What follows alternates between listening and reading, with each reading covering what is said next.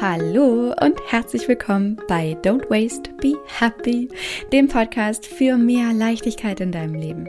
Ich bin Mariana Braune, Diplompsychologin und Coach und freue mich riesig, dass du da bist und wir jetzt hier in dieser großartigen neuen Folge eine wunderschöne Zeit miteinander verbringen werden. Und ich habe dir heute ein richtig bombastisches Interview mitgebracht mit einer großartigen Unternehmerin, einer wahnsinnig inspirierenden Frau und zwar niemand geringerem als Amy Carstensen.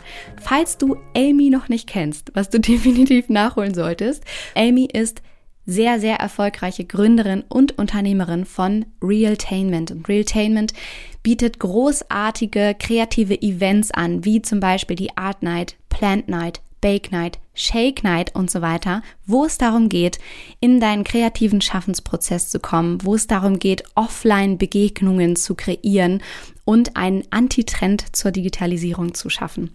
Eine wahnsinnig coole, inspirierende Vision und ich folge Amy schon seit wirklich langer Zeit und liebe ihre Vision so, so sehr. Deswegen war für mich klar, irgendwann darf, soll und muss diese tolle wundervolle Frau in den Podcast kommen. Und jetzt war es soweit und ich freue mich riesig. Ich würde wirklich sagen, schnall dich an und mach dich bereit, denn wir reden wirklich über tausend und eine richtig spannende, coole, inspirierende Themen. Unter anderem darüber, wie du mutig deinen eigenen Weg gehen kannst und vielleicht auch dein eigenes Unternehmen gründest, um die Welt positiv zu verändern. Wir sprechen darüber, wieso du keine Angst vorm Scheitern haben musst und darüber, was Erfolg eigentlich wirklich bedeutet. Dann sprechen wir darüber, wie wir uns wieder verbinden können, menschlich, wie wir Beziehungen aufbauen können, wie wir uns erfahren können, wie wir Selbstwirksamkeit erleben können und vor allem, warum das so wichtig ist für uns, für unsere mentale Gesundheit. Dann reden wir darüber, wie du dich persönlich weiterentwickelst, um herauszufinden, was du wirklich willst.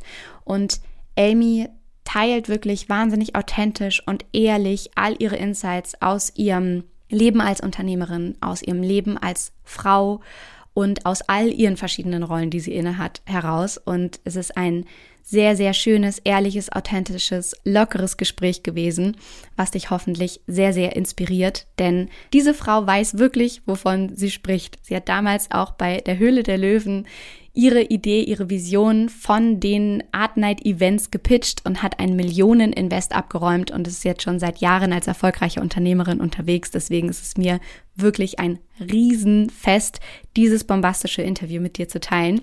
Und Davon nicht genug, sondern es gibt auch noch zwei wichtige News und Überraschungen, die ich quasi mit dir teilen möchte. Das erste ist, wir haben, Amy und ich, eine schöne Überraschung für dich, was die Art Nights und die Teilnahme an den Art Night Events betrifft. Und die verraten wir am Schluss. Deswegen bleib unbedingt dabei. Hör dir dieses Interview bis zum Schluss an damit du das nicht verpasst. Und da wartet dann eine kleine Überraschung in den Show Notes, also unter dieser Folge auf dich.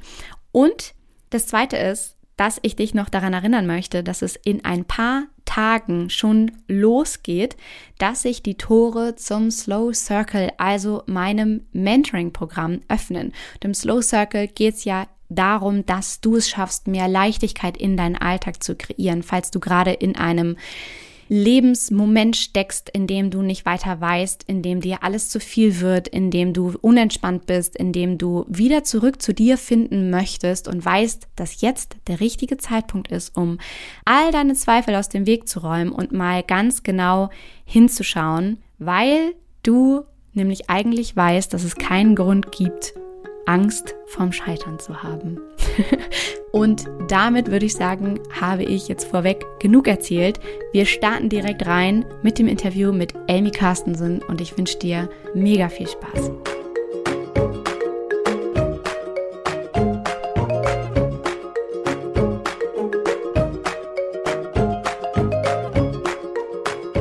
Liebe Amy, ich freue mich so, so sehr, dich heute hier endlich persönlich kennenzulernen und ein wunderschönes Gespräch mit dir zu führen über deinen Weg, deine Gründung von Realtainment, über weibliche Gründung, über Kreativität, über Menschen offline zusammenzubringen. So, so wichtige Themen und es ist wunderschön, dass du da bist. Weißt du, was mega witzig ist? Jetzt bin ich gespannt. dass wir uns genau jetzt kennenlernen, weil tatsächlich folge ich dir ja schon mehrere Jahre. Das habe ich dir gerade im Vorgespräch schon mal so ein bisschen verraten und dachte schon vor Jahren, als du gestartet bist mit deinen wundervollen Offline-Events, dachte ich, was für eine geile Frau, was für eine oh. geile Idee.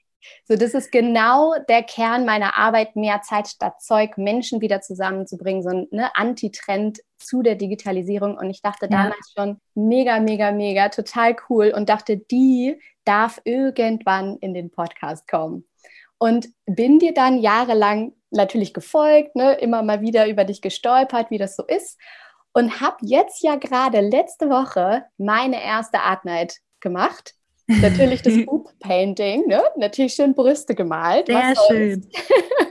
Und dann hast du in deiner Story diesen Fragebutton reingehauen auf Instagram, hast gefragt, was möchtest du wissen oder was hast du für eine Frage? Und dann habe ich ja ganz spontan, bin ich meiner Intuition, meinem Bauchgefühl gefolgt und habe einfach, einfach gesagt, möchtest du Gästin in meinem Podcast sein? und kurze Zeit später, wie du so bist, wie ich jetzt festgestellt habe, in deiner Kommunikation so prompte Antwort, sehr gerne. und es ist so, so schön gewesen und es ist so witzig, dass es genau jetzt ist, nach meiner allerersten Art Night. Echt toll. Aber es freut mich wahnsinnig, heute dabei zu sein und ich freue mich unglaublich auf unser Gespräch jetzt. Und ich glaube, wir haben sehr viele Themen, über die wir sprechen können. Schauen wir ja. mal, dass es hier keine zehn Stunden werden, sodass allen die Ohren abfallen, sondern dass wir es ganz gut äh, komprimieren können. Das glaube ich auch. Wir geben uns Mühe auf jeden Fall. Eine äh, Frage vorab, ein kleines Warm-up. Wir sind jetzt ja im Februar 2022, äh, Mitte des Monats. Und der Februar ist ja so ein bisschen der Faschingsmonat. Ne? Feierst du auch mhm. Fasching? Ich bin im Schwarzwald beziehungsweise auf der Schwäbischen Alb aufgewachsen. Da sagt man Fasnet. Mhm, ja, und ähm, habe ich, immer, hab ich immer gefeiert, weil ich es immer cool fand, sich auch zu verkleiden und so. Ich war äh, in Konstanz zum Studieren, mein erstes Studium, Jura, Ach, cool. ein Jahr abgebrochen, war nix. und da haben wir auch Fastnet äh, ganz doll gefeiert. Äh, jedenfalls meine Frage an dich, liebe Amy. In was für eine Rolle würdest du denn gerne mal schlüpfen, wenn du dich jetzt verkleiden würdest? Das ist eine richtig schöne Frage. Hört sich jetzt vielleicht ein bisschen kitschig an, aber ich würde mir so ein buntes Papageienvogelkostüm anziehen. Also ich finde es immer schön, aus der Vogelperspektive so ein bisschen auf die Welt zu gucken. Und es gibt auch ein ganz schönes Lied von, ähm, jetzt werde ich hier ganz, äh, ganz emotional, von Bette Midler, das heißt From a Distance. Vielleicht kennt das der eine oder andere. Und manchmal, wenn man so denkt, irgendwie die Welt, äh, alles geht ganz wild umher und irgendwie was passiert dann alles und man ist überfordert, wenn man dann sagt, so wie so ein kleiner Vogel, fliege ich dann mal hoch, gucke es mir von weitem an und dann sieht die Welt schon wieder ganz anders aus. Und vielleicht würde ich das anziehen. Und Papagei, weil ich würde schon sagen, also die bunten Farben und so stehen für Kreativität, auch ein bisschen Mut, was zu wagen. Das wäre wahrscheinlich mein nächstes Kostüm. Sehr cool. Das ist so witzig. Ich grinse hier über beide Backen, weil ich genau so ein Kostüm in meiner Grundschulzeit anhatte. Tatsächlich. Cool. Meine Mutter hat das damals selber genäht. Ganz, ganz viele bunte Federn. Ich musste im Nachgang am besten nochmal so ein Bild schicken und dir das zeigen, wie ich da aussah. Unbedingt. Ich, ich glaube, es würde dir sehr gefallen. Witzig, aber sehr, sehr coole Rolle auf jeden Fall und ein schönes Bild, mal von oben drauf zu schauen und zu sehen, okay, irgendwie wirkt dann alles auch wieder relativ, oder? Ja, genau. Gerade in der aktuellen Zeit ist es, glaube ich, immer so ein guter ja, gutes Tool, um so ein bisschen rauszuzoomen und sich dem Drama etwas zu entziehen und wieder einen anderen Blickwinkel auf die Dinge zu bekommen. Ja, auf jeden Fall. Apropos Blickwinkel und Rolle, in die du schlüpfen äh, würdest. Du bist ja heute mega erfolgreiche Unternehmerin, hast äh, Realtainment gegründet mit den Events Plant Night, Bake Night, Shake Night, Art Night. Gibt es noch welche? Habe ich noch welche vergessen? Nee, das sind Nö. die eigentlich. Gibt es da eine Abkürzung eigentlich für? Also, und zwar ist das so eine ganz interessante Geschichte. Wir sind ja mit Artnight in, ähm, im Herbst 2016 gestartet und damals hatten wir einfach, also hatten wir die Idee, mein Mitgründer David war da in den USA unterwegs und ist dann so mit der Idee zurückgekommen, man könnte ja Malkurse in Bars und Restaurants machen. Parallel war ich bei Bertelsmann tätig und habe damals schon ähm, Events veranstaltet deutschlandweit. Das Bloggesin hieß damals Vielfalt, was ich gegründet hatte, um Frauen irgendwie zu empowern. Und da ist mir immer wieder aufgefallen, Mensch, da gibt es dann immer so Speaker, aber irgendwie so richtig kreieren und was mit den Händen machen, tut man nicht. Und wir sind dann über eine gemeinsame Bekannte miteinander vernetzt worden und haben eigentlich über eine ganz andere Idee gesprochen. Und David meinte dann damit so, ja, ähm, das ist aber eher so ein Side-Business, ne? so Marcos in Bars und Restaurants. Und ich habe dann zu ihm gesagt, nee, das kann riesig werden. Und dann haben wir uns ins Abenteuer gestürzt. Und das war so der, der Grundstein von Art Night. Dann kam die Herausforderung, und ich hole jetzt ein bisschen aus, dass dann gab es ja noch ganz viele weitere Ideen, weil wir können ja den Alltag von Menschen durch kreative Erlebnisse und ähm, den kreativen Flow oder die eigene Schaffenskraft zu nutzen, mit noch anderen Dingen ähm, erreichen als nur mit Malen. Und dann kam eben Bake Night, Shake Night, Plant Night. Und das war immer ein bisschen anstrengend, weil man immer gesagt ey, ich habe eine Art Night, Shake Night, Bake Night, Plant Night gegründet. Ja, genau. Und dann haben wir irgendwann mal gesagt, wir brauchen so einen Company-Name. Das war aber nie unsere Intention, dass dieser Company-Name wirklich in der Öffentlichkeit so richtig benutzt wird, sondern einfach um manche Dinge zu vereinfachen.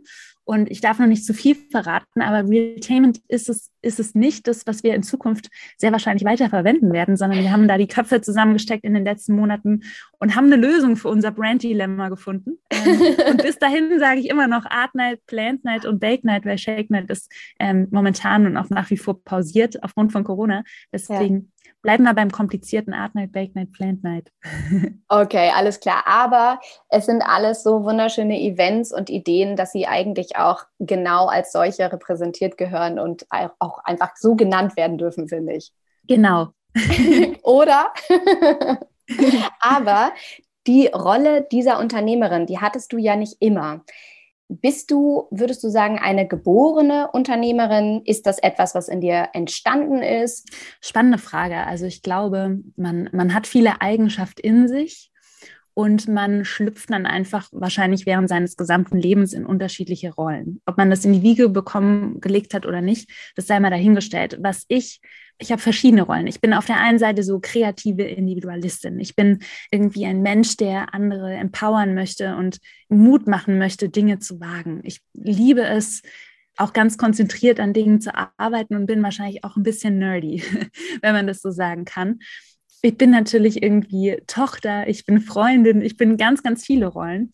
Und das, was ich in die Wiege gelegt bekommen habe von meinen Eltern und wahrscheinlich einfach so von, von dem, was ich mitgegeben bekommen habe vom Universum oder was auch immer da draußen ist, ist, dass ich wenig Angst habe vor dem Scheitern. Ich bin aufgewachsen mit meiner Mama. Meine Mama war alleinerziehend seit meiner Geburt, hatte aber auch immer ein gutes Verhältnis zu meinem Vater.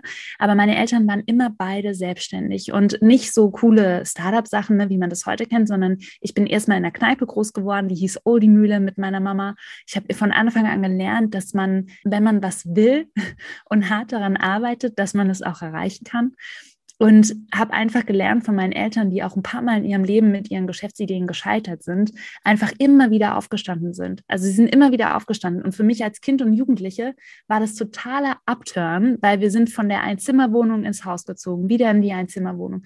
Ich wollte nie Amy heißen, sondern irgendwie irgendwie sowas wie Sandra oder Lisa. Ich wollte, dass meine Eltern zusammen sind und nicht getrennt. Ich wollte nicht so dieses immer die sein, wo irgendwie alles anders ist. Und trotzdem war es so. Und, und wenn ich heute so zurückblicke, bin ich unfassbar dankbar dafür, weil ich glaube, das hat mir ganz viel mitgegeben. Damals war das aber furchtbar, weil irgendwie war bei uns immer alles anders und verrückter als irgendwo. Und das war, das war natürlich aufregend. Und man hat ja immer so einen Punkt in seinem Leben und der war bei mir Mitte 20, wo man so bis Mitte 20 denkt man auch so, bin ich adoptiert? Irgendwie passt ich überhaupt nicht in diese Familie rein. Und dann gibt es so einen Turning Point, wo man sich so denkt, so, oh, ich glaube, ich bin meinen Eltern doch viel ähnlicher, als ich immer dachte.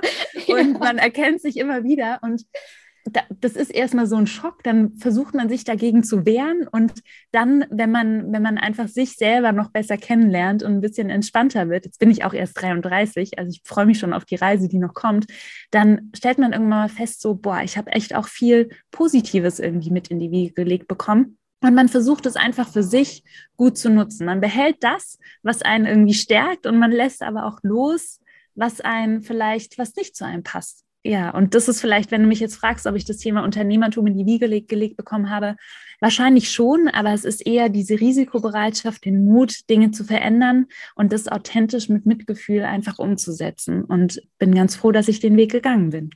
Das ist wunderschön gesagt, diesen Mut zu haben, Dinge anzupacken, etwas zu verändern.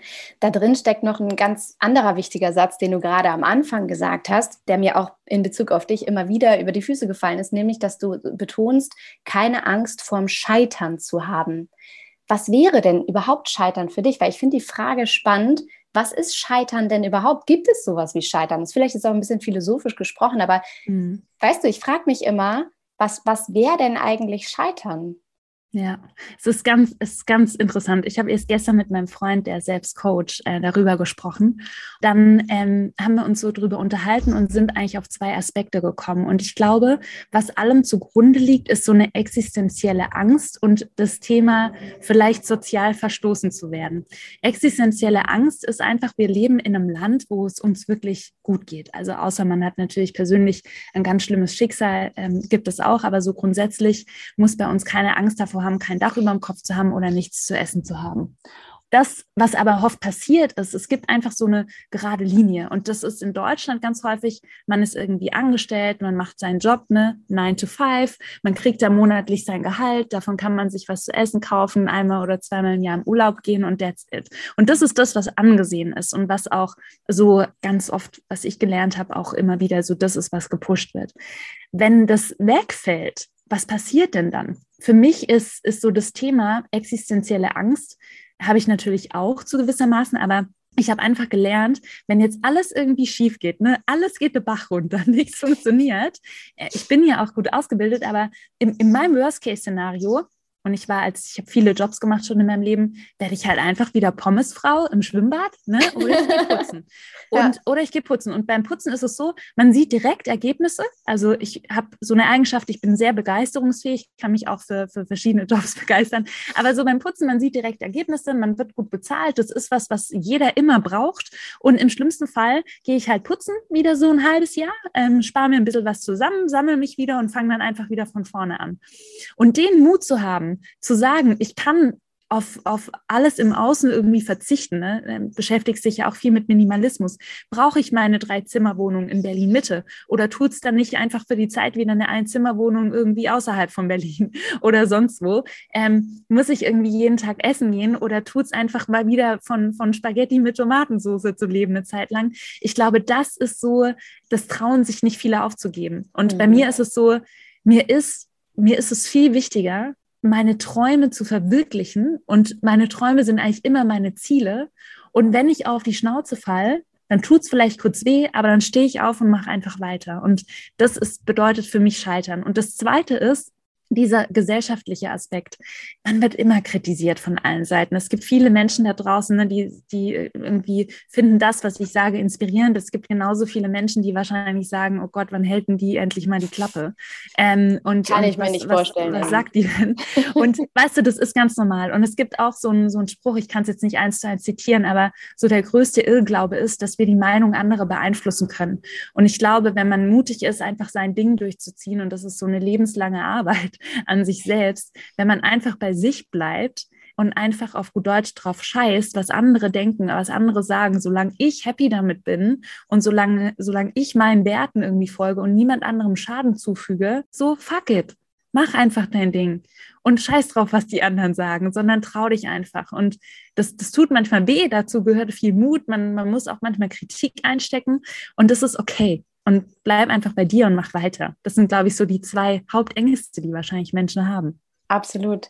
Es erinnert mich gerade an eine wunderschöne äh, Geschichte, die ich immer gerne erzähle, auch noch aus meiner äh, Konzernzeit, über die wir ja eben auch ganz kurz gesprochen haben. Und zwar einer der besten Ratschläge meiner Mentorinnen damals war immer, machen, Frau Braune, einfach machen. so, das ist so ein, so ein, es klickert die ganze Zeit mit im Hinterkopf. Einer der besten Motti, kann man das sagen? Was ist der Plural von Motto? Vielleicht, ich weiß es nicht. Rechtschreibung ist nicht meine größte, größte Motten. ja, aber tatsächlich also genau das, einfach machen. Das hast du auch gerade so schön gesagt, diese Lebensreise, auf der wir uns ja alle befinden, zu sehen wie so ein äh, Spielplatz, um sich einfach auszuprobieren und zu erfahren. Also zu schauen, ne, worauf habe ich irgendwie heute Bock? Ist es Rutschen? Ist es das Klettergerüst? Ist es die Sandkiste? Whatever. Aber was kann dir im schlimmsten Fall passieren? Und das ist ein mega schöner Gedanke, finde ich auch. Ich habe mir tatsächlich äh, damals, als ich gestartet bin, eine Liste gemacht von diesem Worst-Case-Szenario. So was, was wäre das Ja. Schlimmste, wenn? Was, was würde ich dann machen oder was könnte eigentlich passieren? Und wenn man das dann wiederum in Relation zu etwas stellt, was wirklich schlimm ist, also was wäre so das Ist Schlimmste? es gar nicht so schlimm. Genau. Ja. Was, was wäre so das Schlimmste, was dir passieren könnte Für mich jetzt? Mhm. Oh, ich glaube, für mich das Wichtigste ist, dass, dass ich und die Menschen, die ich, die ich liebe und mein Umfeld gesund sind. Und Genau. da habe ich auch schon viel, ähm, viel erlebt, ähm, viel miterlebt. Und das ist für mich so das, das Allerwichtigste. Also solange man gesund ist, alles, alles andere wurscht. Genau. Und das ist halt das Schöne daran, oder? Dass man, wenn man das dann wiederum in Relation zueinander stellt, so die Angst davor, was Neues anzupacken oder die Angst davor, was andere vielleicht denken könnten, in Relation zu, naja, aber eigentlich ist das Schlimmste, was passieren könnte, ist, dass irgendwas Gesundheitliches mir oder meiner Familie, meinen Freunden geschieht und Ja. dann relativiert das alles so schön, oder? Komplett. Und weißt du, und dann manchmal, ich bin da ja dann auch so, das macht mich richtig fuchsig. Wenn Ja. ich immer so denke, Mann, warum gehen die Leute nicht los? Ja. Oder so endlose Gespräche, wo jemand irgendwie einen ganz klaren Traum hat und Ziel hat und dann einfach nicht losläuft. Und ich denke immer wieder so, lauf einfach los. Ja. Irgendwo wirst du schon ankommen, aber um irgendwo anzukommen, das musst du nicht mal feststehen, musst du erstmal loslaufen. Und Ja. selbst wenn du dreimal im Kreis läufst, hast du trotzdem eine Strecke zurückgelegt ne? und kannst Geil. irgendwie x Schritte, kannst x Schritte auf deinem Smartphone verzeichnen. Hast du wenigstens ein paar Schritte gemacht ähm, und, und irgendwann wirst, wirst du schon irgendwo ankommen. Und das ist das, was mich echt manchmal deprimieren ist vielleicht zu viel gesagt, aber ich würde mir einfach so wünschen, dass mehr Menschen den Mut haben, einfach mal loszugehen. Wa- Was würdest du denn sagen, wie das geht? Weil ich glaube, dass da draußen jetzt ganz viele Menschen zuhören, die sagen, ja, das ist manchmal auch vielleicht leichter gesagt als getan. Und dann erzählt man sich ja diese Geschichten, weshalb Hm. irgendwas vielleicht nicht geht und so. Ne? Das macht ja unser Verstand ganz gut, um uns davor zu schützen, loszugehen und Dinge zu tun, die uns aus unserer Komfortzone bringen. Was würdest du denn sagen, war vielleicht für dich auch damals der erste Schritt oder der, der erste erfolgreiche Schritt und wie hast du angefangen? Also unser Verstand ist immer ganz gut darin, uns selbst zu verarschen Ja. und, und gute Ausreden zu finden. Und ich habe schon immer so eine gesunde Naivität, würde ich es mal nennen. Also äh, wenn man mich nicht, wenn man nicht gut kennt, äh, ne, habe ich auch schon öfter gehört, so, ja, irgendwie ist ja so naiv, ne? Oder was, was man dann alles für Eigenschaften Das bekommt. ich, ja. So kann der nicht verhandeln, er ist so naiv. Muss ein bisschen aufpassen. Und ich Ja. bin immer, und eigentlich die besten Entscheidungen, die ich getroffen habe, ist, wenn ich meinem Bauchgefühl gefolgt bin. Und wenn ich auch meinen Verstand geschafft habe, so ein bisschen auszuknipsen, um überhaupt erstmal auf das Bauchgefühl zu hören. Weil das ist immer da und unser Verstand unterdrückt es aber häufig. Solange ich auf mein Bauchgefühl höre, habe ich immer gute Entscheidungen getroffen. Und ich kann mich noch erinnern, da war ich sogar noch in der Schule. Das habe ich mal auf so eine Zitatekarte auch für mich irgendwie geschrieben. War halt immer so, so das Ding, wenn ich es aus dem Bauch heraus entschieden habe, dann kann ich mir auch jeden Fehler verzeihen, weil ich habe mich halt in dem Moment so gefühlt. In dem Moment habe ich es einfach so gefühlt, das oder jenes zu machen. Und wenn ich aber eine Entscheidung aus dem Verstand heraus entscheide, und das war so ein bisschen immer mein, mein mich selbst wieder auszutricksen, wenn ich eine Entscheidung aus dem Verstand entscheide, dann gibt es immer so ein Für und Wider und es gibt immer Argumente. Und da kannst du tatsächlich, wenn du dann zurückblickst, ist auch häufig dann so der Fall, wo man Entscheidungen bereut. Oder wenn man so denkt, oh nee, da hätte ich nochmal anders drüber nachdenken müssen. Eigentlich lagen doch die Argumente auf der Hand. Die rechte, Leite, rechte Seite mit dem Minus war größer als die Plusseite. Und solange man, man kann selber für sich so eine gute Ausrede einfach schaffen, solange ich habe mich so gefühlt, deswegen habe ich so entschieden und damit kommt man selber ganz gut klar und trickst so ein bisschen den Verstand aus. Und ich glaube, das ist so für mich ein, ein ganz großer Unterschied. Ich denke schon drüber nach und achte schon auch drauf, welche Entscheidung ich treffe. Aber ich folge da meiner Intuition und dann laufe ich einfach los und dann geht es manchmal schief, muss ich wieder aufstehen. Und manchmal geht es aber auch gut. Und häufig geht das ganz gut. Und wenn es schief geht, habe ich eine gute Ausrede, weil ich habe mich ja dann so gefühlt. ich, ja, ich, ich kenne diese Argumentationslinie sehr gut. Man kann sich das immer zurechtbiegen. Das Spannende dabei ist ja auch, es gibt ja gar kein richtig oder falsch, weil du weißt ja nie, wie der andere Weg geendet wäre.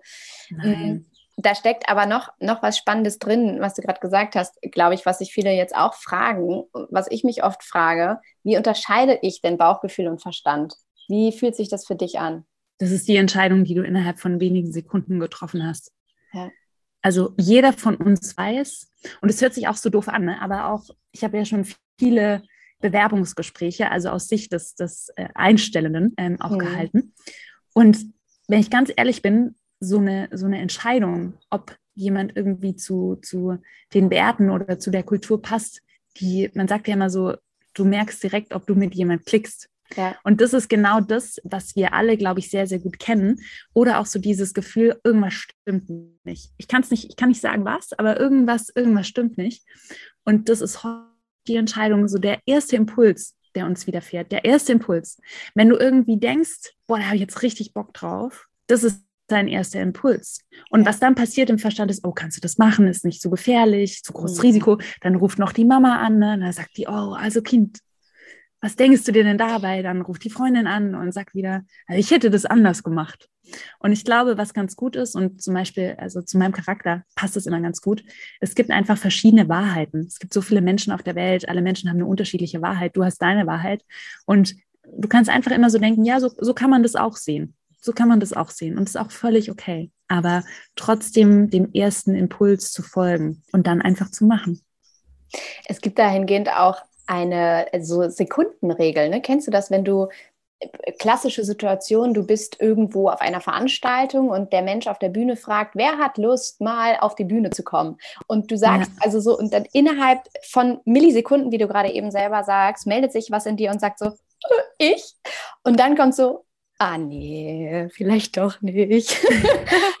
ja, genau. Das ist genau das Bauchgefühl eigentlich, ne? Weil manche Menschen würden vielleicht eher sagen so, oh nee, auf gar keinen Fall, sofort. Und manche sagen aber in dem Moment, ja, okay. Oder auch in anderen Situationen im Leben, ähm, wenn du Entscheidungen triffst oder so. Du weißt das eigentlich relativ schnell, ähm, aber dann sich darauf zu trainieren, dieses Bauchgefühl von diesen Millisekunden zu erkennen, das ist, glaube ich, die Magie. Total. Es gibt auch ein schönes Buch von, und zwar heißt die Autorin Mel Robbins, also eine Amerikanerin, ähm, und die hat auch so die Fünf-Sekunden-Regel. Und das ja. ist genau das, was du sagst. Also es sind die paar Sekunden, wo man irgendwie nicht so richtig drüber nachdenkt und sich dann doch schon gemeldet hat. Was haben ja. wir jetzt gemacht? Wer, wer ist denn auf und die Idee gekommen? Einfach auszuprobieren. so, wer hat den denn gehoben? du! Ja, sehr gut. Äh, ich Dein hab, wahres Ich. ja, genau. Äh, ich habe über dich gelesen, dass du gesagt hast, Gründen ist nicht immer sexy.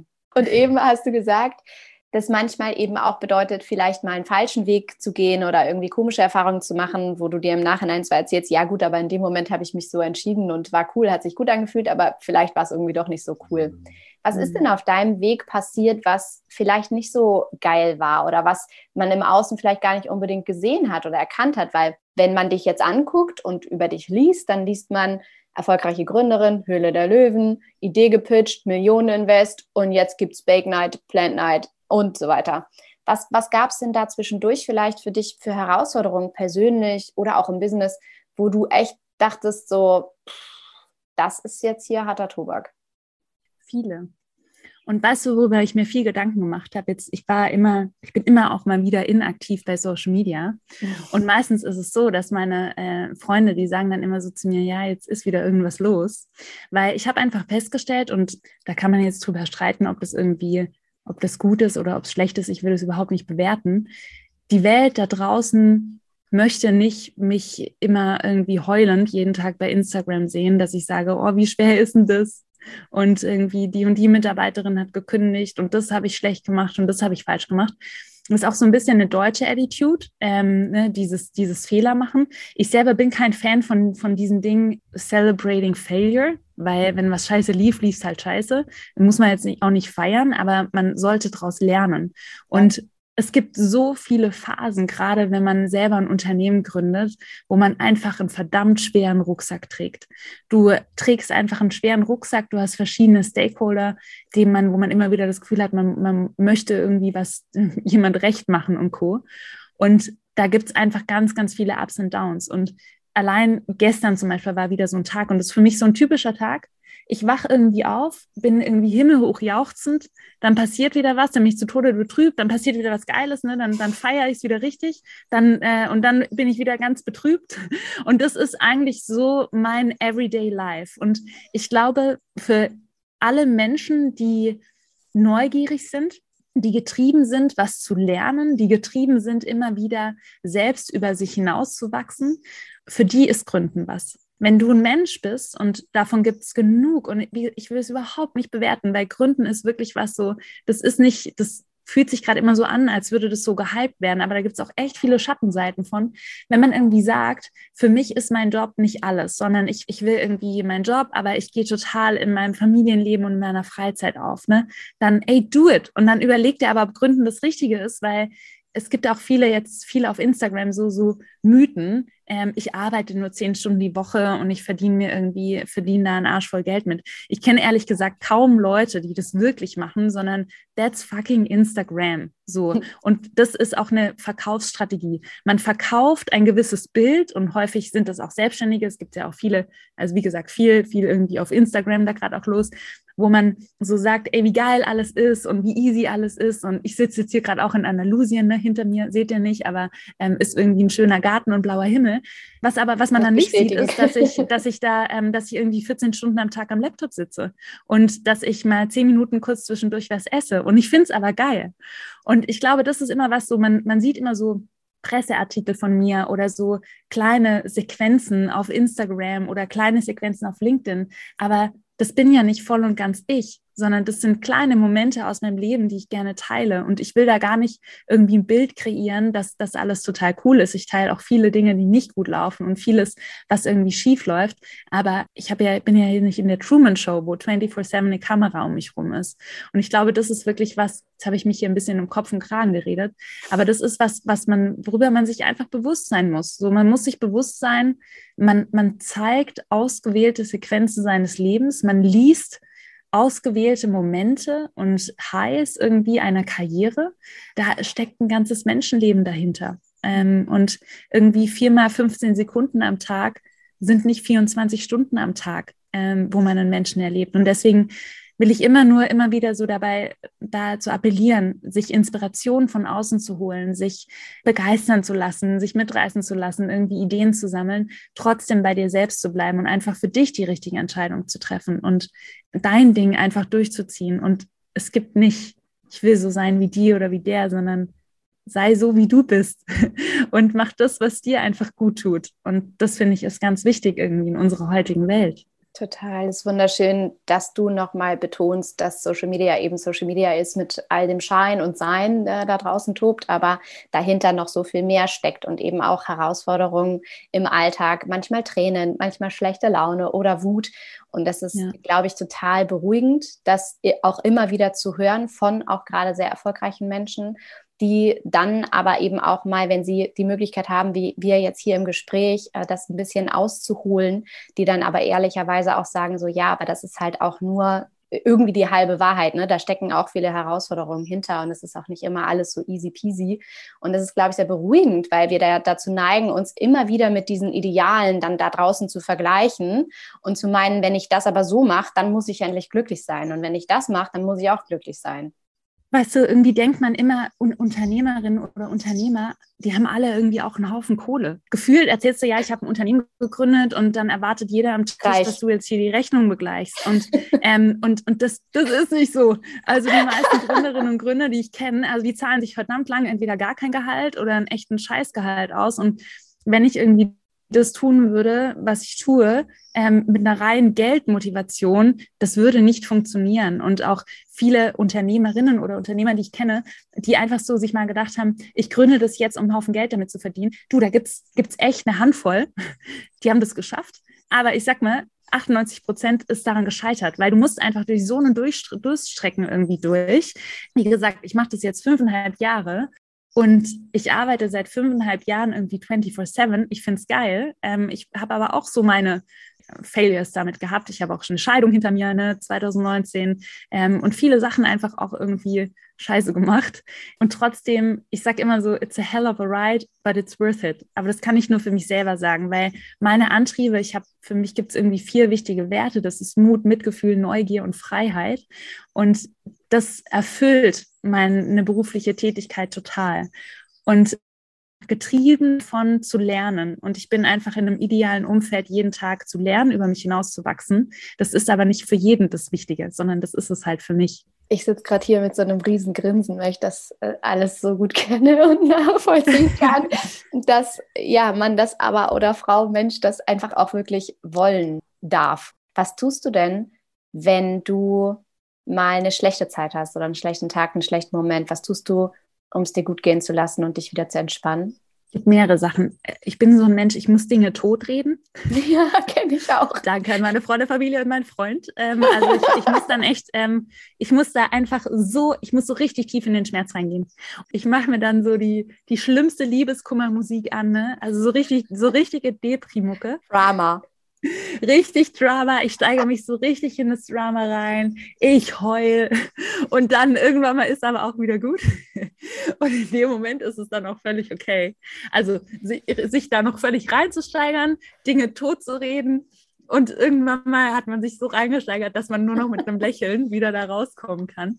Das ist so eine Taktik, die ich für mich gefunden habe. Und auf der anderen Seite immer wieder zu mir zurückzukommen. Also wirklich einmal durchzuatmen, zu sagen, so, wie geht es mir eigentlich wirklich und warum triggert mich vielleicht manches, was andere sagen? Ne? Warum hat mich das jetzt so aufgeregt? Und meistens fängt es immer nur bei uns selbst an. Und ich bin der tiefen Überzeugung, wenn wir was verändern wollen, müssen wir immer bei uns selbst anfangen. Und das, das ist das Schmerzhaftste an der ganzen Kiste, weil meistens, wenn du dich über was aufregst, hat es irgendwas mit dir selbst zu tun. Ja. Ähm, und sich darüber einfach bewusst zu werden und das irgendwie anzuerkennen und immer wieder einfach zu sagen, so, ist okay, ist okay, dass du dich jetzt so fühlst. Und also mein Freund und ich, wir haben immer so, so witzige Sätze, weil da geht es immer darum, bist du irgendwie im Mangel oder in der Fülle? Und bist du irgendwie jetzt so voll im Mangel oder bist du voll in der Fülle? Und sich einfach dessen bewusst zu werden. Und das ist, glaube ich, was, was, ähm, ja, was ich ganz schön finde und was auch hilft. Ich stelle mir gerade vor, die weinende Amy auf dem Sofa. Oh Gott, ja.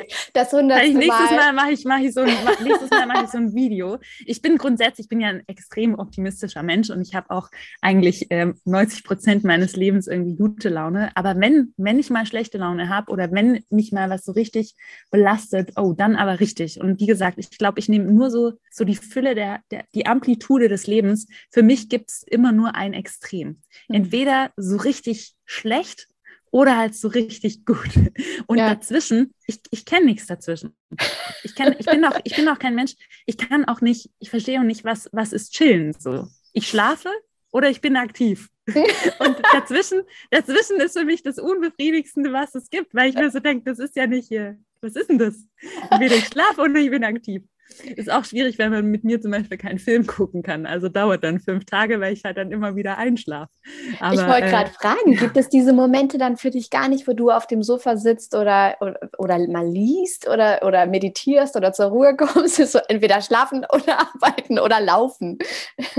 Nee, ehrlich gesagt nicht. Und ich habe es aber für mich auch anerkannt. Weißt du, ganz oft dachte ich, ich dachte mir ganz lange, jetzt, Amy, jetzt musst du doch, du musst doch auch mal chillen äh, du musst doch jetzt mal irgendwie auf dem, auf dem Sofa liegen. Wenn ich ganz ehrlich zu mir selbst bin, macht mich am glücklichsten, wenn ich schlafe oder wenn ich halt voll aktiv bin. Und das ist einfach nur wieder was, was ich für mich langsam so immer besser kennenlerne. Wer sagt denn, ich soll mich auf die Couch setzen, wenn ich doch Energie habe? So, wer sagt denn, dass das irgendwie gut oder schlecht ist? Niemand, sondern ich muss doch das machen, was mir gut tut. Und deswegen bin noch, ich bin noch im Learning, aber wenn ich lese, lerne ich ja auch was aber häufig halte ich das nicht so lange durch. Wie lernst so du denn am liebsten? Lernst du tatsächlich über Bücher? Sind es Filme, Podcasts, Gespräche? Was würdest du sagen? Google ist my best friend.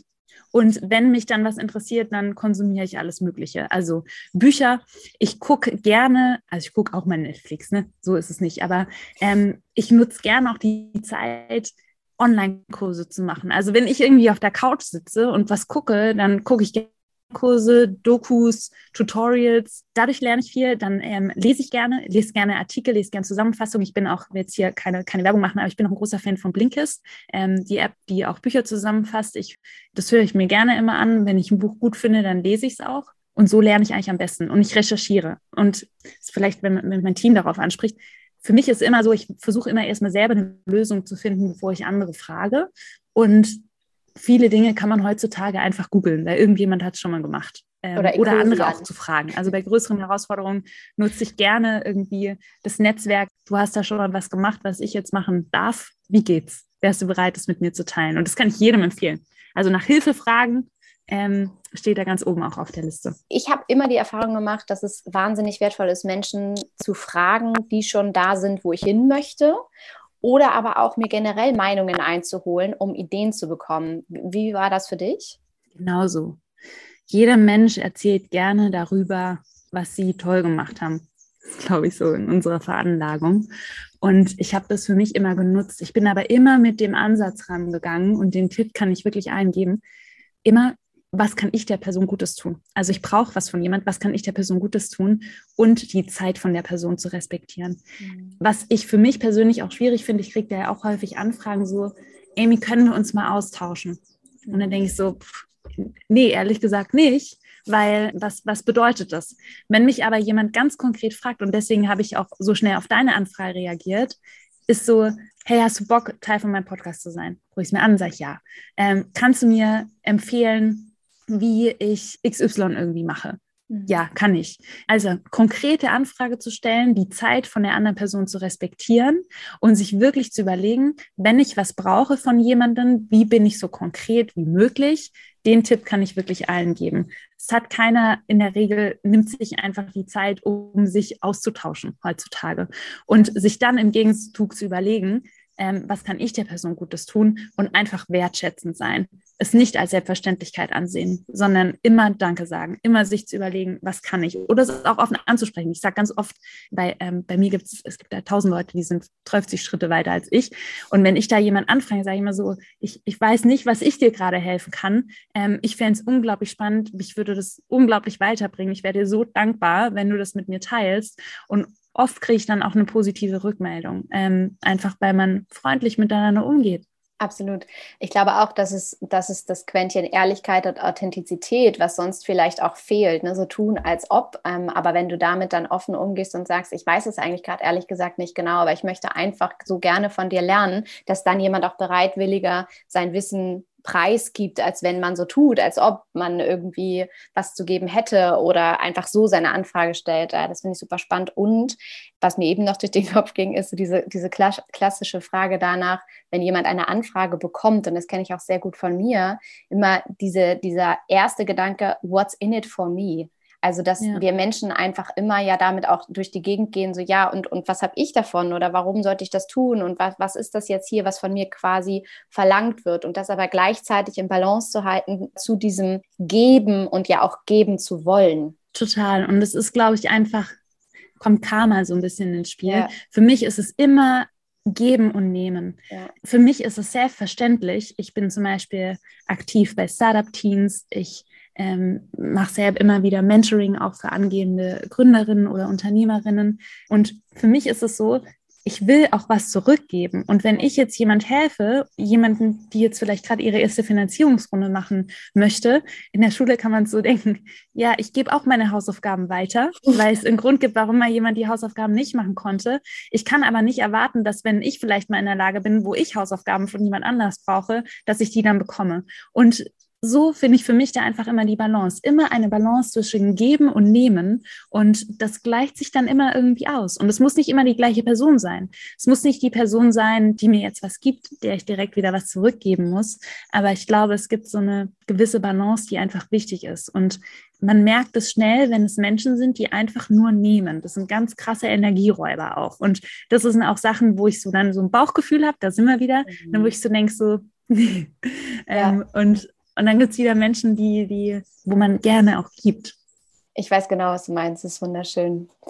Ich würde noch mal so gerne mit dir über den Ansatz von den Plant Nights, Bake Nights, Shake Nights, Art Nights und so weiter sprechen, weil das eine so grundsätzlich wunderschöne Idee ist und glaube ich auch wahnsinnig wichtig nochmal zu beleuchten, gerade in der, in der heutigen Zeit, also von dem Hintergrund von Corona, aber auch unserer Zeit, in der wir uns bewegen, voller digitaler Medien und äh, dem Handy und Instagram und so weiter. Mhm.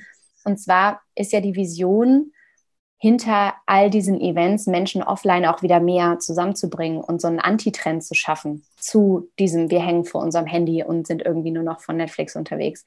Wie war das damals? Wie, wie kamst du darauf? Was war so dieser große Beweggrund, dass du gesagt hast, so, nee, das müssen wir machen, das ist eigentlich mega geil?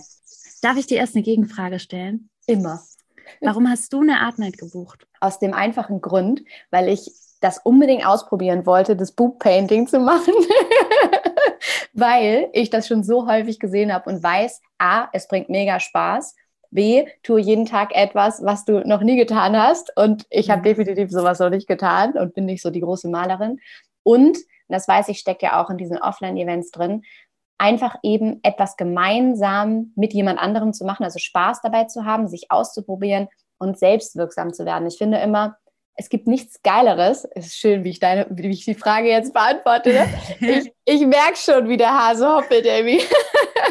Aber ja, ich finde, es gibt nichts Geileres, als sich zu erfahren in einem kreativen mhm. Schaffensprozess und dass das etwas ist, was einfach fehlt in unserer heutigen Zeit, oder? Wo wir so viel vom Handy hängen.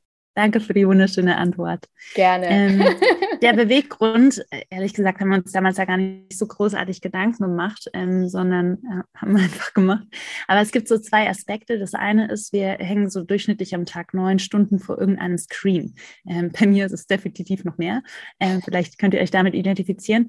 Und das andere ist, dass wir einfach durch die Digitalisierung, die unglaublich viele Vorteile mit sich bringt, und ich bin auch ein großer Fan von der Digitalisierung, dass aber so Themen wie Einsamkeit, Einsamkeit und soziale Verwahrlosung, habe ich auch noch nie so gesagt, aber ist eigentlich so, dass das eine riesige Rolle spielt. Und zwar ist das alles zurückzuführen auf Maslows Bedürfnispyramide. Damit kann man es gut erklären, wenn es jemand von euch kennt, wo einfach zum Beispiel Essen, Trinken, Schlafen sind Grundbedürfnisse, die ein Mensch hat. Echte soziale Interaktionen sind aber auch menschliche Grundbedürfnisse. Und wenn das wegfällt, dann werden wir krank, psychisch und körperlich. Und das sind alles Effekte, die in unserer heutigen Welt schon seit Jahrzehnten im Anmarsch sind. Man liest es auch immer wieder, die Pandemie ist die eigentlich die Einsamkeit. UK hat einen Minister for Loneliness schon seit einigen Jahren. Und das sind alles so Entwicklungen, das schieben wir so ein bisschen beiseite, weil man ist ja mit tausend Leuten connected, irgendwie bei Instagram, über WhatsApp in Kontakt. Aber das ist wie wenn wir versuchen würden, einen virtuellen Burger zu essen. Wir sind aber immer noch hungrig. Und wenn wir immer nur so mit unserer VR-Brille irgendwie einen virtuellen Burger essen, dann verhungern wir irgendwann. Und ähnlich kann man das auch sehen mit der, mit der sozialen Interaktion. Und da heißt es nicht, dass man immer neue Freunde finden muss und ähm, sich da jetzt irgendwie krass austauschen muss, sondern da reicht es manchmal einfach auch aus, wenn man gemeinsam anwesend ist. Und du hast es gerade so wunderschön gesagt. Wir haben ganz viele Jahre immer wieder gesagt, unsere Mission ist es, Menschen offline zusammenzubringen. Und im letzten Jahr haben wir gesagt, das, das stimmt nicht, weil das ist einfach nur so ein mini kleiner Aspekt von dem, was wir eigentlich tun wollen. Und wir sagen heute, dass es eben unsere Mission ist, ähm, Menschen zu inspirieren und zu motivieren, wirklich ihre tägliche digitale Routine zu durchbrechen oder generell ihre Routine zu durchbrechen, ihren kreativen Flow zu erleben und ihre eigene Schaffenskraft tatsächlich kennenzulernen und zu nutzen. Und das ist genau das, was du gerade gesagt hast, auch Selbstwirksamkeit. Was eigentlich bei unseren, wir sagen immer Create It Yourself Erlebnissen, also CIY Erlebnisse, was eigentlich passiert ist, dass, und das ist bei 90 Prozent der Menschen so, ich bin mal gespannt auf dein Feedback, alle sagen immer so am Anfang, ja, ich kann nicht malen, ich kann nicht backen, mhm. ich kann das nicht. Meins sieht bestimmt hinterher nicht so gut aus, ne? sind wir immer ganz groß drin, solche Sätze zu sagen. Ja. Und was dann passiert ist, man ist total vorsichtig. Und bei Artnight ist es so, es funktioniert bei erwachsenen Menschen nicht, dass wir einfach sagen, komm zu einer Art Night und du malst einfach drauf los und dann gucken wir mal, was rauskommt. Sondern es muss ein festgelegtes Motiv geben. Du hast ganz bewusst das Boob-Motiv gewählt und so sind wir konditioniert. Du hast ein ganz klares Ziel. Du willst dieses Boob-Painting machen. Du fängst in der Art Night an und nimmst im, meistens noch die gleichen Farben, die dann die Künstlerin oder der Künstler nutzt oder wie das Ursprungsmotiv aussah. Und dann kommst du so langsam erst in deinen kreativen Flow und wirst ein bisschen wilder. Dann benutzt du mal eine andere Technik, dann nimmst du doch mal eine andere Farbe, wirst mutiger, traust dir da selber mehr zu. Und hinterher, irgendwie nach zwei bis drei Stunden, wo du am Anfang noch gedacht hast, oh, kann ich das? Vielleicht kann ich es gar nicht, hast du irgendwie dein eigenes Bild und Kunstwerk in deinen Händen und bist stolz wie Bolle. Und das ist das, worum es bei uns geht. Es geht um das Gefühl, dass du in der Lage bist, viel mehr zu schaffen, als was du dir eigentlich zutraust. Es geht um dieses Gefühl, mal aus dem Alltag zu entfliehen, was Neues zu erleben, ähm, aber auch mal mit sich zu sein, das Handy mal beiseite zu legen, sondern ähm, so zwei Stunden Malen gehen unfassbar schnell vorbei. Also man denkt sich dann immer, wo sind denn jetzt eigentlich die zwei Stunden hin? Und einfach sich und seine Kreativität, seine Schaffenskraft wieder zu lernen. Und das haben alle unsere Erlebnisse gemeinsam. Und das ist das, worum es eigentlich geht. Und dieses Thema Menschen zusammenbringen, spielt auch eine große Rolle. Und ich erkläre das meistens so, dass ich sage, stell dir vor, du sitzt in der Oper oder im Comedy Club und du bist die einzige Person im Publikum. Und was auf der Bühne passiert, ist total lustig. Aber du sitzt da, fängst alleine an zu lachen, fängst alleine an zu klatschen, das ist total weird. Es funktioniert nicht. Und das Erlebnis, die Erlebnisse, die wir kreieren und das, worum es eigentlich geht, nämlich auch um dich selbst, funktioniert nur, toll als Erlebnis, wenn du es mit anderen erlebst und wenn du den Moment mit anderen teilen kannst. Und wenn auch andere um dich rumsitzen, die genauso lachen oder vielleicht mal früher oder später anfangen zu klatschen als du. Und das ist das, was das Erlebnis dann rund macht hundertprozentig. Wir hatten cool, wenn es so funktioniert. Ja, wir hatten wahnsinnig viel Spaß. Ja, wirklich. Wir sind, äh, also ich habe es einerseits auf Instagram geteilt, dann sind wir noch ein bisschen live gegangen, haben unseren, unseren Prozess gezeigt. Ähm, hinterher haben alle die Bilder gesehen. Also Wahnsinn. Es war wirklich Ach, mega, cool. mega schön. Und eben auch toll, das zeigt sich auch so ein bisschen, was Unternehmertum bedeutet dass ihr ja auch umgedacht habt und die Offline-Events dann ja eben auch habt online stattfinden lassen im ja. Zuge der Corona-Pandemie. Ja, haben wir gemacht. Also wir standen dann, als Corona kam. Ich will gar nicht mehr drüber sprechen, weil ich denke mir so, ja. das muss jetzt mal aufhören. Aber ja, so, so kurzer Hink, ich glaube, ähm, und es ist wurscht, ob es eine Pandemie ist, aber es passieren immer wieder Dinge, wo man als, ja, als irgendwie als Unternehmen einfach flexibel bleiben muss. Und ähm, alles ist ständig im Wandel, alles ist ständig in Bewegung und genau da muss man einfach mitgehen und immer wieder darauf hören, was wollen die Kunden oder die Kundinnen, was ist möglich. Und es war einfach für uns eine gewisse Zeit nicht möglich, Menschen ähm, wirklich in echt anzubieten, äh, eines unserer CIY-Erlebnisse zu erleben, sondern nur digital zu Hause. Und da muss man dann flexibel genug sein, bis umzuswitchen.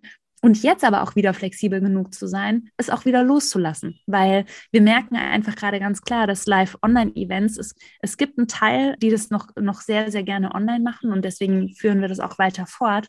Aber der Drang nach den Offline-Erlebnissen ist im Moment wieder viel größer und da gilt es jetzt einfach wieder umzudenken. Und das ist was, wir haben zum Beispiel auch bei Bake Night, das ist ein tolles Beispiel. Wir sind mit Bake Night ähm, Ende 2019 gestartet mit Back-Events oder Erlebnissen in richtigen Bäckereien und Konditoreien. Du hast so dein Sauerteigbrot beim Bäcker nebenan in der Backstube gebacken. Dann war das nicht mehr möglich. Wir haben ganz viele Online-Bake-Nights gemacht äh, mit über 300 Rezepten, die man zu Hause in der Küche backen konnte, über Zoom mit anderen Menschen. Jetzt merken wir, jeder will wieder raus. In den Bäckereien und Konditoreien ist es aber so, dass es einfach aufgrund der Hygienevorschriften nicht möglich ist, dieses Konzept gerade wieder so zu nutzen, wie es ist. Also haben wir uns wieder neu erfunden und jetzt gibt es ein Take-and-Bake-Konzept, gibt es schon in, ähm, in, Berlin und Frankfurt, kann man das schon testen, wo es darum geht, man ähm, kreiert ein Gebäck oder sein Backkunstwerk, sage ich jetzt mal, und schiebt es aber zu Hause bei sich in den Ofen, weil du hast immer eine ganz andere Komplexität, noch wenn jeder einen Ofen braucht.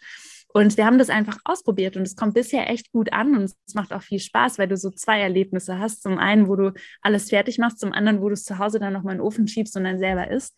Und so kann ich jedem nur raten, immer wieder drauf zu gucken, was wollen unsere Traumkunden oder Kundinnen und wie kann ich mich immer wieder weiterentwickeln und flexibel bleiben. Und die schlechtesten Entscheidungen, die ich immer wieder getroffen habe, war, weil ich so verkrampft an etwas festgehalten habe. So, weil ich mir so dachte, oh, da ist jetzt so viel Arbeit reingeflossen, so viel Geld ist da irgendwie reingeflossen. Ähm, und dann hält man manchmal an Dingen fest, was total bekloppt ist, ähm, als dass man einfach manche Dinge loslässt und wieder Platz schafft für Neues. Hast du ein konkretes Beispiel gerade im Kopf, wo das das letzte Mal war, wo du an etwas festgehalten hast und eigentlich hättest viel früher sagen sollen? Ich glaube, Shake Night ist ein gutes Beispiel. Vor der Pandemie, ne, irgendwie in Bars, das war richtig cool mit Bartendern, man hat viel gelernt, man hat seine eigenen Cocktails kreiert und, und ging da dann so ein bisschen angetrunken raus. Das war ein saucooles Erlebnis.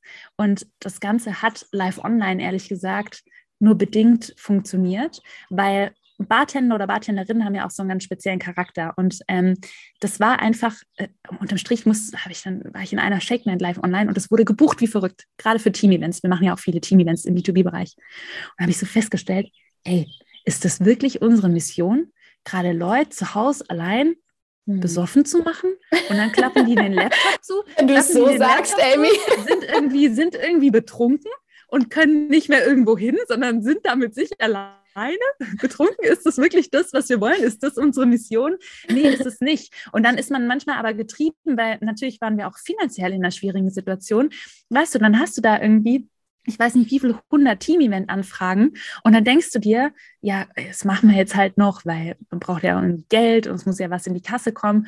Und auf der anderen Seite ähm, hätte ich mir gewünscht, dass wir vielleicht viel früher uns überlegt hätten, wie kann man das anders gestalten oder ist es wirklich das, was wir verfolgen? Und, mhm. ähm, und ist es einfach in der aktuellen Zeit, haben wir dann gesagt, wir können im Moment kein cooles Erlebnis anbieten, was in der aktuellen momentanen Lage ja, was irgendwie unsere Mission erfüllt und was auch die Kunden wirklich happy macht. So, und dann muss man halt mal Dinge zu Dingen Nein sagen. Und das ist immer das Schwierigste. Ein Nein ist ja auch immer ein Ja zu etwas anderem. Das ist ja das Spannende darin, oder? Also du sagst Nein dazu, aber dafür ist der Fokus woanders hingeflossen oder es kommen vielleicht neue Ideen zu dir. Definitiv. Und Fokus ist so wichtig. Das ist jeder Tipp, den kann ich nur allen mitgeben. Mach eine Sache gescheit. Mach eine Sache gescheit. Dann hast du schon viel mehr erreicht als viele andere. Mach eine Sache richtig. Und das ist auch so ein Thema. Jetzt so zurückblickend wäre es wahrscheinlich smarter gewesen, wenn wir Art Night, wenn wir uns einfach nochmal eine längere Zeit nur auf Art Night fokussiert hätten.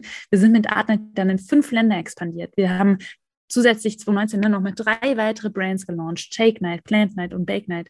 Alles so kurz vor der Pandemie. Das war schon echt eine kritische, kritische Zeit. Und jetzt so langsam haben wir uns, also erholen wir uns gerade wieder und es geht wieder los. Aber ich kann jetzt nicht sagen, dass es im Moment noch weniger hart ist, weil es einfach einen riesen Rattenschwanz mit sich zieht. Und ich kann euch nur allen empfehlen, Fokus. Mach eine Sache richtig, eine Sache richtig gut. Keine fünf. Das ist ja so herausfordernd, wenn man ein Scanner-Typ ist und eine neugierige Person mit tausend Ideen und sagt, aber ich will noch das und das und das und das und das. Wie findest du deinen Fokus? Ich habe ein tolles Team, was mir immer wieder, ja. was immer wieder sagt so, Amy, Schluss hier, Schluss hier. Ähm, ist ja schön glaube, mit deiner Vision. Also, ja, und ich bin, ich bin total dankbar, weil wie gesagt, ich habe ein ganz tolles Team und ich habe jeden Tag zig Ideen. So. Und von, mhm. von irgendwie 100 Ideen, die ich auch jeden Tag mit reinbringe oder was man alles machen kann, ist vielleicht einer dabei, die wirklich gut ist. Und ich habe einfach für mich entschieden, da auch Verantwortung abzugeben. Es gibt so Sachen, da habe ich ein Bauchgefühl und da, denk, da bin ich dann auch ein bisschen pushy und sage, oh, das müssen wir unbedingt machen. Ja. Aber äh, Vertrauen zu haben in die Experten und es gibt viele Menschen in meinem Team, die können alle Dinge besser als ich und ähm, haben auch ein ganz anderes Know-how und einfach die Idee reinzugeben und ich sage immer so, ich gebe dir jetzt ich, ich, ich lade das jetzt bei dir ab und es ist deine Entscheidung, was du daraus machst. Und das David Olivet. Ja. Und sich immer wieder zu challengen, weil es geht nicht nur mir so, es geht vielen so und dann immer wieder zu sagen, warum? Mhm. Warum, auf was basiert deine Entscheidung? Welche Datengrundlage hast du? Weil in einem Business reicht es auch nicht aus, alles nur mit Bauchgefühl zu entscheiden, sondern da empfehle ich wirklich eine Mischung aus Bauchgefühl und knallharten Daten, sich anzugucken. Wer braucht es wirklich? Wie kannst du es testen? Wie kannst du es kostengünstig irgendwie testen? Funktioniert es wirklich? Nicht erstmal ein Jahr lang an irgendeinem Prototypen arbeiten, der dann hinterher kein Mensch braucht, nur weil du denkst, es ist eine coole Idee. Zu fragen, rauszugehen, die Gründungsidee mit anderen Leuten zu teilen. Ich weiß gar nicht, woher das kommt, dass man so denkt heutzutage immer, man muss das immer für sich behalten und schützen. Das könnte ja jemand machen. Ich bin der festen Überzeugung, also alle können alles machen, aber es gibt so, wenn du es nicht machst, machst keiner.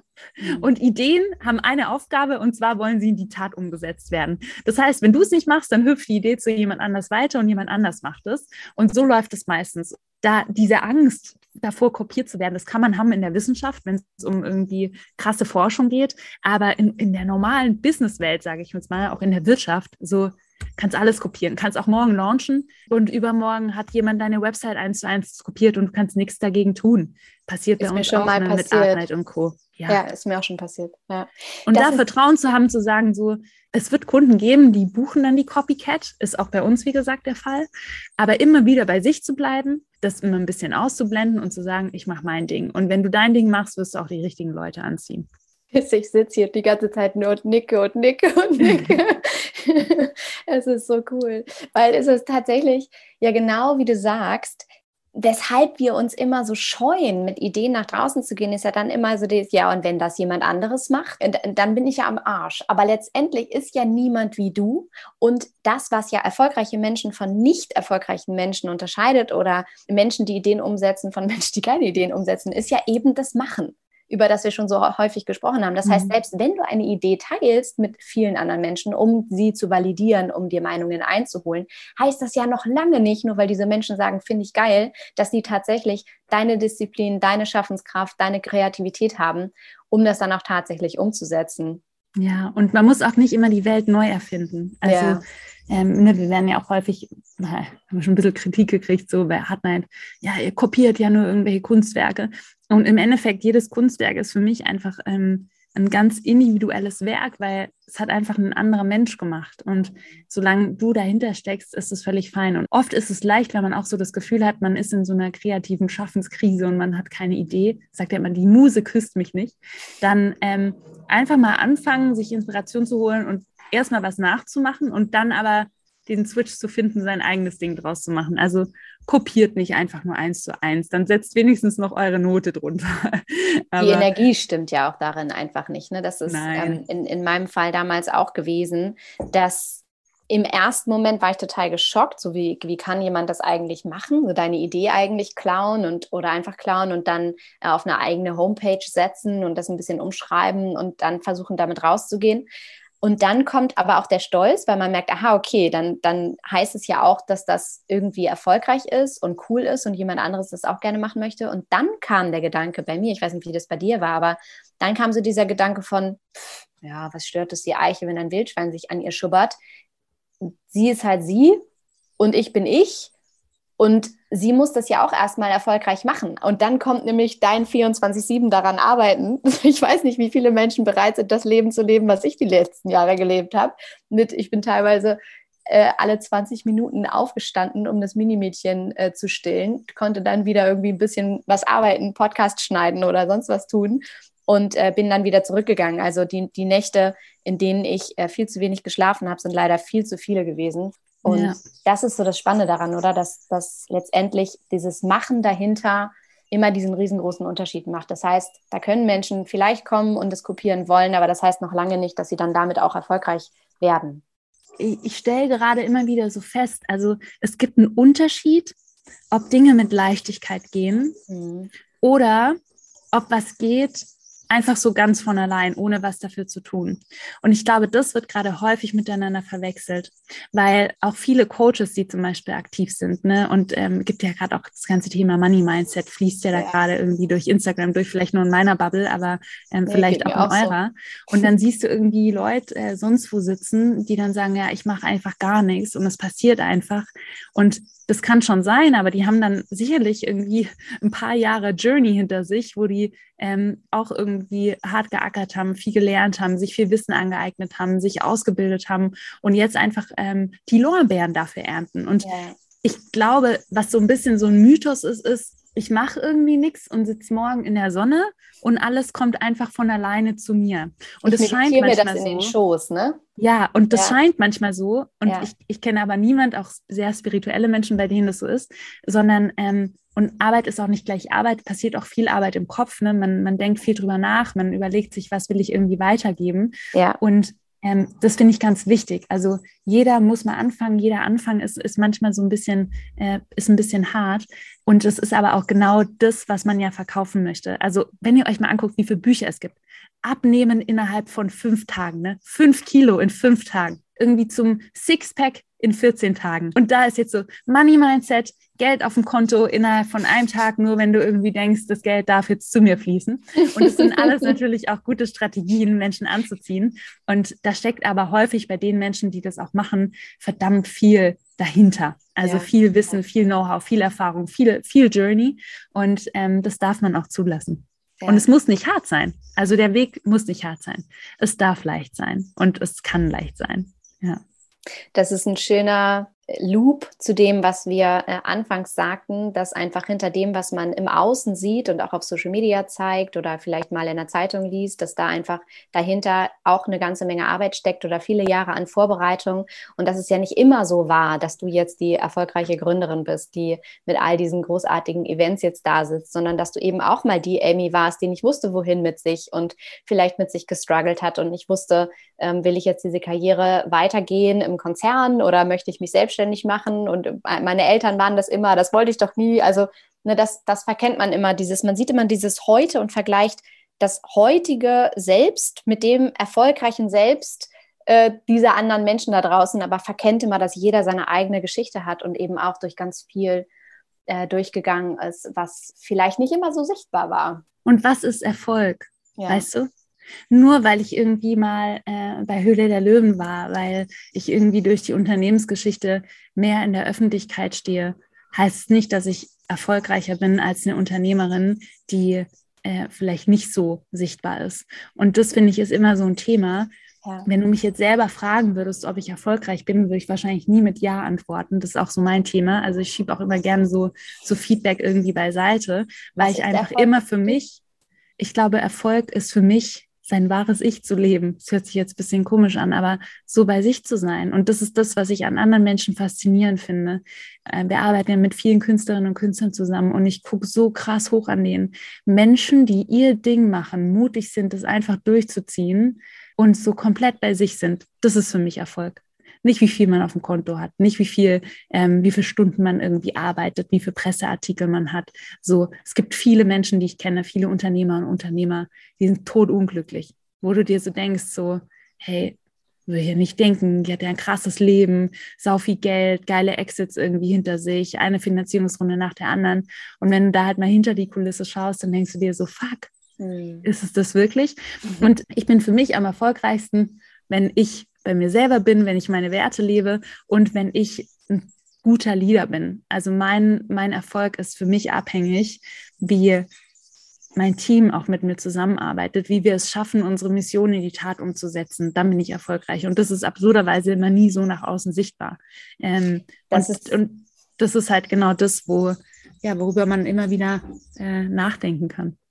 Das ist so cool, dass du das jetzt gerade noch ins Spiel bringst, weil das meine letzte Frage äh, wäre, bevor wir in unser Mini-Blitzlicht starten. Eine, eine schnelle Fragerunde am Ende unseres Gesprächs. Aber bevor wir das machen, nochmal möchte ich auf dieses Leader-Thema eingehen. In meiner Bubble ist es so, dass ich fast nur ausschließlich mit Männern zu tun habe, die erfolgreiche Unternehmen führen, die selbstständige, äh, selbstständige Coaches sind und das tatsächlich auch sehr, sehr lange ein Glaubenssatz von mir war. Ich weiß nicht, wie es dir da geht, aber mhm. dieser Glaubenssatz von, ja, Männer sind da halt auch einfach irgendwie anders. Also die sind irgendwie tougher, die sind irgendwie vielleicht pragmatisch analytischer, die haben vielleicht eher die unternehmerische Denke und eine Attitüde, die man eher braucht, um erfolgreich zu sein. Ging dir das auch so? Wie ist es für dich, als weibliche Gründerin unterwegs zu sein? Hm, was erlebst du vielleicht in deinem Alltag da auch? Wie, wie besetzt du dieses ganze Thema für dich? Für mich spielt das Geschlecht äh, oder alles, alles, wo man noch sagen kann, da gibt es irgendwie einen Unterschied, spielt für mich keine Rolle. So, ich bin nicht irgendwie in einer Familie aufgewachsen, wo wir ein Riesennetzwerk hatten oder verdammt viel Kohle oder sonst irgendwas. Für mich geht es immer um den Menschen. So, es gibt einen Mensch. Und was ich gegründet habe, ist ein People-to-People-Business. Und äh, es gibt People, die sind mein Team. es gibt People, das sind unsere Kunden und Kundinnen. Und es gibt People, das sind die Investoren, Investorinnen. Und ich glaube, dem darf man sich immer wieder bewusst sein. Und ich habe selten darüber nachgedacht, dass ich so dachte, ja, und das ist jetzt so, so eine männerdominierte Welt und ich, ich, äh, ich bin ja ganz anders, sondern am erfolgreichsten wenn es jetzt darum wieder geht, ne, bin ich, wenn ich ich selbst bin. Mhm. Und wenn es dann zu mir nicht passt, dann passt es nicht zu mir. Es gibt trotzdem so ein paar Eigenschaften, die wir erlernen, ähm, wo ich einfach sagen muss, da hätte ich mir gewünscht, dass ich das früher gelernt habe. Zum Beispiel Verhandlungsgeschick. Ne? Mhm. Wie verhandelt man? Da gibt es einfach so gewisse, gewisse Dinge, die kann man lernen. Ähm, und die lernen meistens Männer häufiger als Frauen. Und das ist so was zum Beispiel nach Gehalt zu verhandeln, erlebe ich immer wieder mit Frauen Vollkatastrophe. Ja, das also meistens läuft so ab, auch im Bewerbungsgespräch, wie sind deine Gehaltsvorstellungen? Ja, hm, äh, äh, so, also bei meinem letzten Arbeitgeber habe ich das verdient, jetzt kann ich mir aber das vorstellen. Wahrscheinlich bei. Aber bei ist auch nicht so schlimm, so. wenn nicht. Ist also auch nicht so schlimm, so wenn nicht. Oh Gott, furchtbar. Ja. Männer, Männer sagen einfach so, meine Gehaltsvorstellung 60.000 Euro brutto pro Jahr. Punkt. Ja. Ja. Stille aushalten. Mhm. Und das sind Dinge, die kann man lernen. Man kann lernen, besser zu verhandeln. Man kann lernen, gewisse Themen objektiv zu, also immer bei der Sache zu bleiben. Bleib bei der Sache und nicht bei deinem persönlichen Gefühl. Das ist was, was wir, glaube ich, so als viele Frauen sind da einfach häufiger empathischer, nehmen sich oft Probleme von anderen an, nehmen sich oft auch Emotionen von anderen an, sondern manchmal geht es im Business einfach um die Sache. Punkt. So, und wenn man bei der Sache bleibt, dann sind viele Diskussionen auch einfacher. Und da darf man nicht verletzt sein, da muss man irgendwie nicht traurig sein, da kann man auch mal hartes Feedback aushalten. Ich bin ein großer Fan von sehr, sehr direkter Kommunikation. Kann man auch mal sagen, das lief jetzt nicht gut ähm, und nächstes Mal machen wir das aber anders. In der ganzen Businesswelt ähm, geht es geht es auch immer mal wieder ums Geld. Es geht ums Geld, es geht darum, irgendwie einen Kundenmehrwert zu kreieren, einen guten Service irgendwie anzubieten und auch das zu lernen. Und das lernt man mit Erfahrung ähm, Kündigungsgespräche zu führen. Das sind alles so Dinge, wo man einfach für sich seinen guten, authentischen Weg finden muss und an, an seinen eigenen Werten irgendwie festhalten muss. Und da gibt es kein richtig und falsch, es gibt einfach verschiedene Wege. Und deswegen gibt es für mich keine Unterscheidung zwischen Mann und Frau ich will mich auch selber nicht in so eine Opferrolle bringen. Ähm, Finde ich immer ganz, ganz schwierig. Jetzt kann ich sagen, boah, äh, Fundraising, also Finanzierungsrunde zu machen, Frauen kriegen ja viel, viel weniger Geld als Männer. Und dann frage ich mich, warum ist das so? Was kann ich darüber lernen? Was kann ich anders machen? Ähm, und herauszufinden, woran liegt's? Sicherlich nicht daran, dass ich irgendwie eine Frau bin. Wenn ich aber als Frau unvorbereitet in einen Pitch reingehe, meine Zahlen nicht kenne, nicht weiß, wo das Business hingehen soll, dann kriege ich auch kein Geld. Das kriege ich aber auch nicht, wenn ich ein Mann bin. Und das einfach mal ja, aus der Opferrolle rauszukommen. Und ich plädiere immer wieder für den Einsatz, wenn du was verändern willst, dann fang bei dir selber an. Also fang bei dir selber an. Such nicht Ausreden im Außen, sondern guck, was kannst du tun? Und wenn es dann nicht klappt, dann hast du wenigstens dein Bestes gegeben. Wunderschön. Du bist jetzt auf sehr primär männliche hm, Facetten eingegangen, ne? also das, was wir stereotypisch als männlich und weiblich bezeichnen, faktisch ja. orientiert und so weiter. Führst du trotzdem auch weiblich, intuitiv, empathisch? Beides. Beides. Ähm, mir also mir sind die, oder das ist immer ganz, ganz schwierig, weil ich glaube, wenn man, wenn man in so einer Rolle ist und irgendwie einen Geschäftsführerposten hat, ich bin ein Stück weit auch angestellt, um diese Rolle der Geschäftsführerin. Das bedeutet, ich führe ein Geschäft. Und da ist das, was man jetzt als sehr männliche Rolle bezeichnen könnte, spielt dann natürlich eine große Rolle. So, wir müssen unsere KPIs erreichen, müssen irgendwie das Business vorantreiben und diesen jenes machen.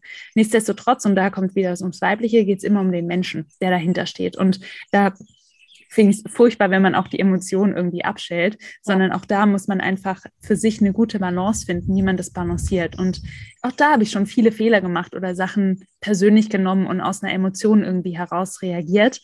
Und das ist immer so ein, auch so ein Drahtseilakt, den man da jeden Tag geht. Und wenn ich eine harte Entscheidung treffe im Business oder wenn ich zum Beispiel auch äh, eine Entscheidung treffen muss, dass man sich von einem Teammitglied zum Beispiel trennt, das ist nie leicht. Und ich als private Amy, ne, da denke ich mir so, oh nein. Oder geht es mir richtig schlecht? Geht's mir Wir richtig, haben immer so gut Kaffee Immer noch.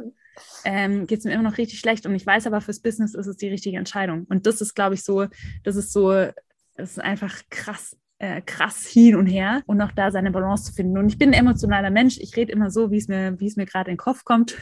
Wir haben auch nochmal Kurzarbeit, ähm, mussten wir jetzt nochmal machen im Team. Ich erstmal mir das alles so ganz klar vorbereitet gehabt, von der Business-Entscheidung her genau das Richtige, mir meine Argumente aufgeschrieben und was ist dann wirklich passiert. Dann, dann stand ich da so vor 70 Leuten bei Zoom habe zwei Sätze irgendwie rausgebracht mit den Stichpunkten, die ich mir notiert habe, habe dann so angefangen zu heulen, dass ich keine Worte mehr gefunden habe.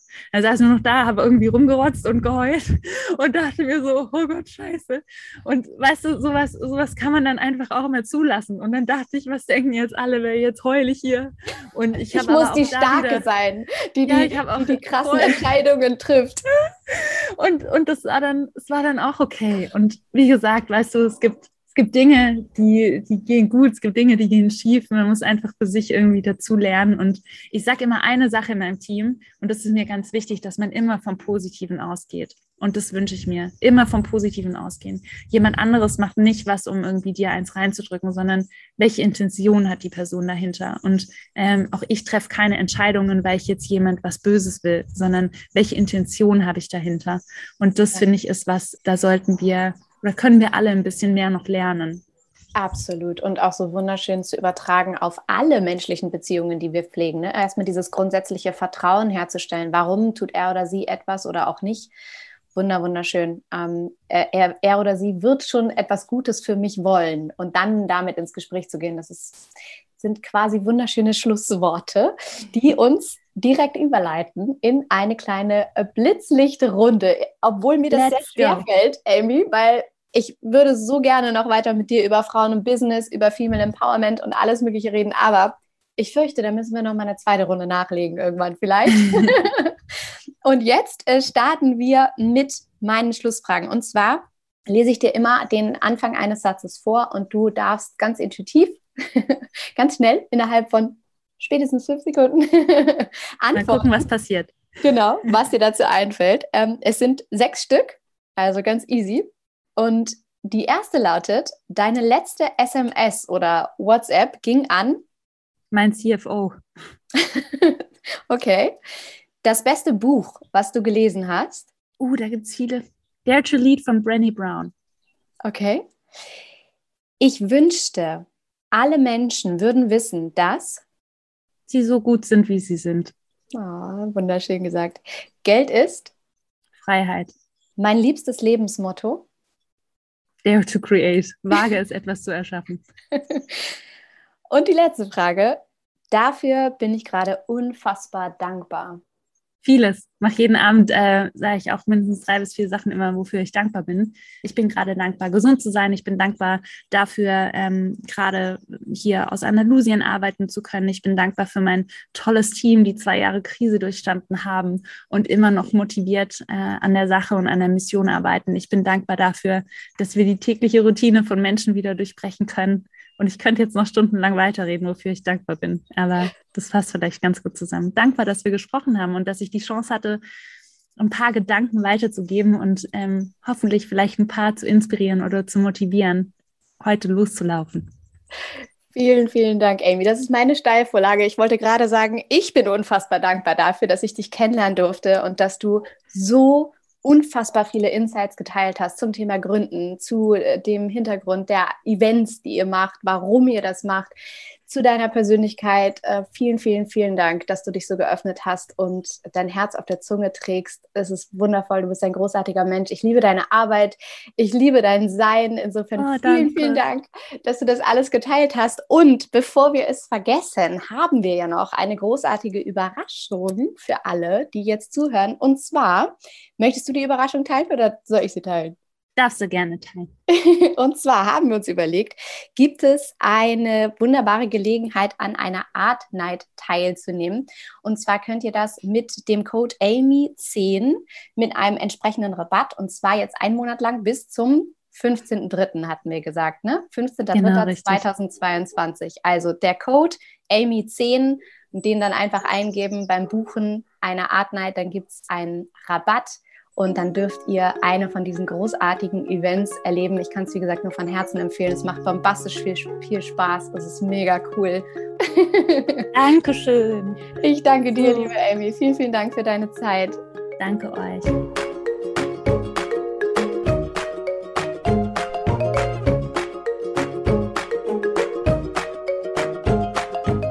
Ich hoffe sehr, dass dich dieses Gespräch mit Amy jetzt bis in die Haarspitzen inspiriert hat, dass du ganz viel für dich daraus mitnehmen konntest. Ich für meinen Teil habe auf jeden Fall auch noch mal wahnsinnig viel gelernt und bin so glücklich und erfüllt und inspiriert durch dieses Gespräch und durch all die Insights, die sie mit uns geteilt hat.